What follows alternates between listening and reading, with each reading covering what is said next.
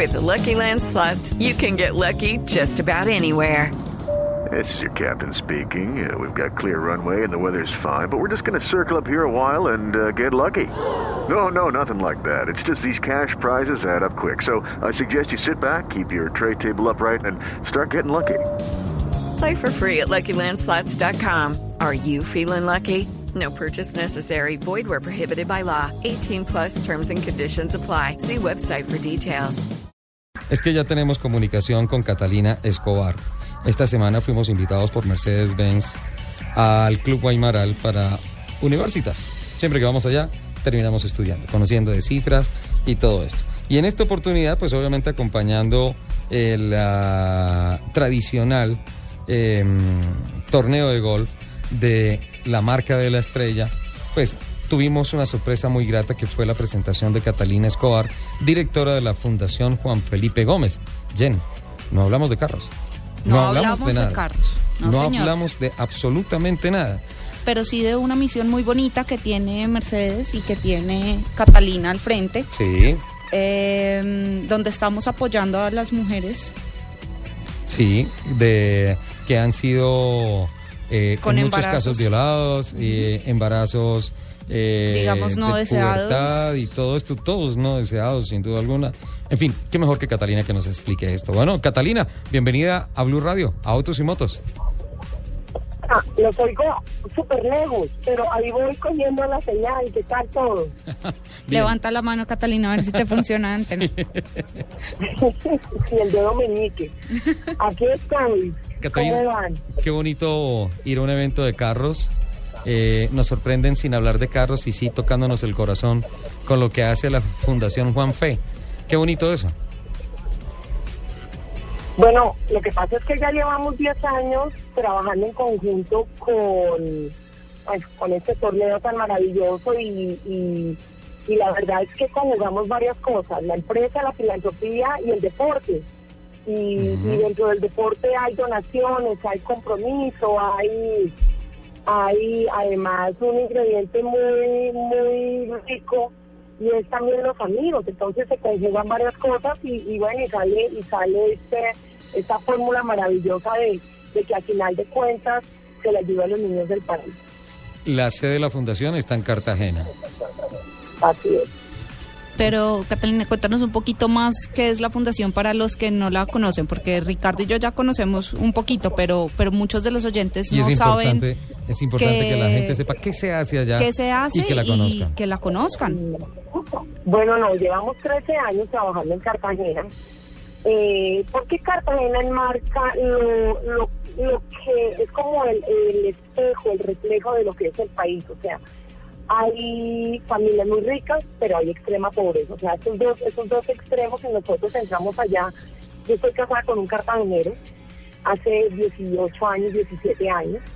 Y por cosas de la vida, familia nos tocó irnos a vivir allá eh, me impresionó la pobreza, es que la gente no conoce esa cara de Cartagena, la gente no sale del centro, no sale de las islas del Rosario, la gente va y se rumbea a la ciudad, pues en pocas palabras, pero desconoce esa, esa inmensidad del 68% de esa población que estaba bajo la línea de pobreza. Entonces yo me empecé a meter allí y bueno, y mi hijo Juan Felipe, que era el segundo, esto fue en el año 2000, tenía año y medio, él murió allá.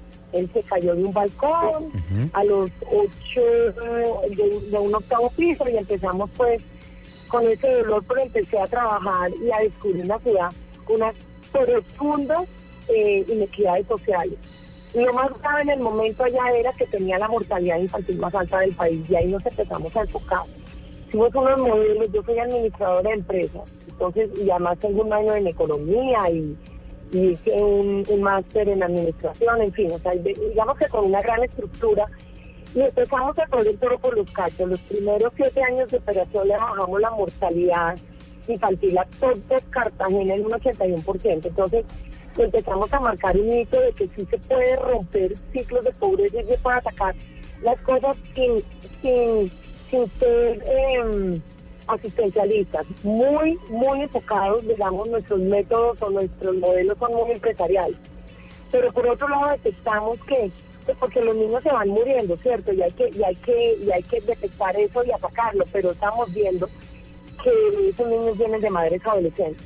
Empezamos a estudiar el tema resulta que lo que más perpetúa la pobreza en nuestras naciones es el embarazo en adolescentes, sobre todo en aquellas que están en la, bajo la línea de pobreza. Entonces, nos inventamos nuevamente otro modelo para romper los ciclos de pobreza de estas niñas. Y, y eso se volvió exponencial, se volvió el impacto social y hemos logrado, pues imagínate, después de tres años de operación, unas cosas maravillosas. Vamos a replicar el modelo en otras ciudades del país, en países como Panamá, Chile, por ahí nos están coqueteando un poco por, eh, por Paraguay, en fin. Y bueno, tenemos mucho trabajo, pero yo creo que lo importante aquí es, es la transformación social para eso. Catalina, ¿cuántos niños, cuántas vidas se han salvado? Y nosotros llevamos alrededor de 3.260, 3.280 más o menos niños salvados. Pero, pero además hemos atendido más de 200.000 pacientes en el centro médico nuestro. O sea, el tema no es solamente salvar la vida, sino cómo le mantenemos la calidad de vida a sus niños, a sus familias, a sus mamás y obviamente a los grupos focales nuestros como lo es... Eh, las madres adolescentes, sus hijos y sus familias. Así es. Catalina, ¿qué pasa con esas mamás que llegan al centro de ustedes? Es, un, es muy difícil. La gente yo creo que no se alcanza a imaginar lo que, lo que uno ve en las comunidades. Eh, empiezo por decirles que más o menos el 70% de las niñas que capta la Juanfe son niñas embarazadas entre los 14 y 16 años.